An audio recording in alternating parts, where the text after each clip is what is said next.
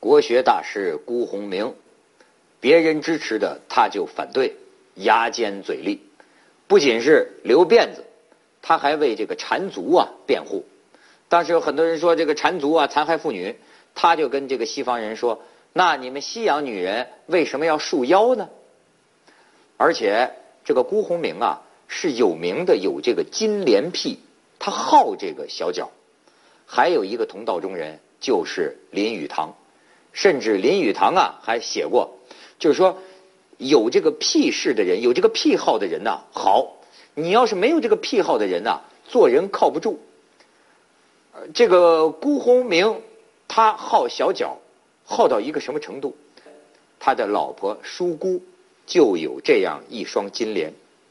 这个辜鸿铭每次需要写文章的时候啊，必定要舒姑坐在旁边，脱了这个裹脚布，一边摸着这个小脚啊，一边写文章，甚至还要凑上去闻一闻。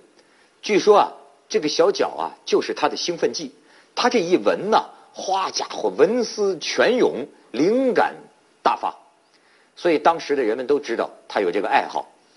康有为就写过一个横幅送给他：“知足常乐，脚不是足吗？知足常乐。”辜鸿铭说：“啊，这康有为啊，深知我心。”关于辜鸿铭，不还有一个著名的段子吗？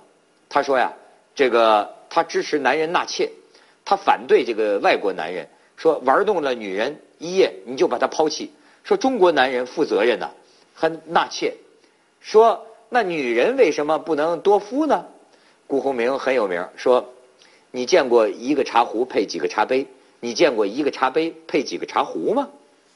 所以因为成了著名的段子，后来徐志摩和陆小曼结婚的时候，陆小曼专门教训徐志摩说：“志摩。”你可不能学了辜先生的那个比喻。要知道，你不是我的茶壶，你呀是我的牙刷。